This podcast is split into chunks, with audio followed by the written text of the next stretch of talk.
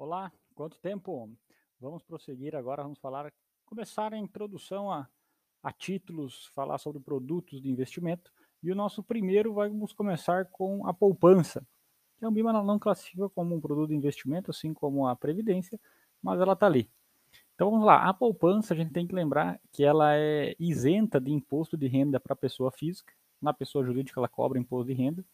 Ela possui o FGC para a pessoa pessoa física, até 250 mil por CPF e conglomerado financeiro, ela deve ser emprestada obrigatoriamente para crédito habitacional ou rural. Então, dependendo da instituição financeira que vai captar essa poupança, ela tem que aplicar um percentual lá dessa captação obrigatoriamente em habitacional ou rural. Os juros dessa poupança que ela paga é chamado de aniversário. Então, na PF, esse aniversário é mensal. Então, você depositou seu dinheiro no dia 10, no dia 10 do próximo mês, ele vai cair uns juros nesse aniversário de conta. Então, se for no dia 29, 30 e 31, esses juros sempre são pagos lá no dia 1 Por quê? Pensa lá no mês de fevereiro.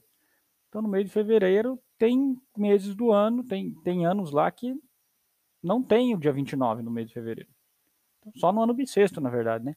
Então, você vai ter ali dia 29, 30 e 31 vai ser pagos lá no dia 1 E ela sempre remunera pelo menor saldo do período. O que, que isso quer dizer? Você foi lá e depositou 10 mil reais. Coloca um dia ali, dia 10 do mês.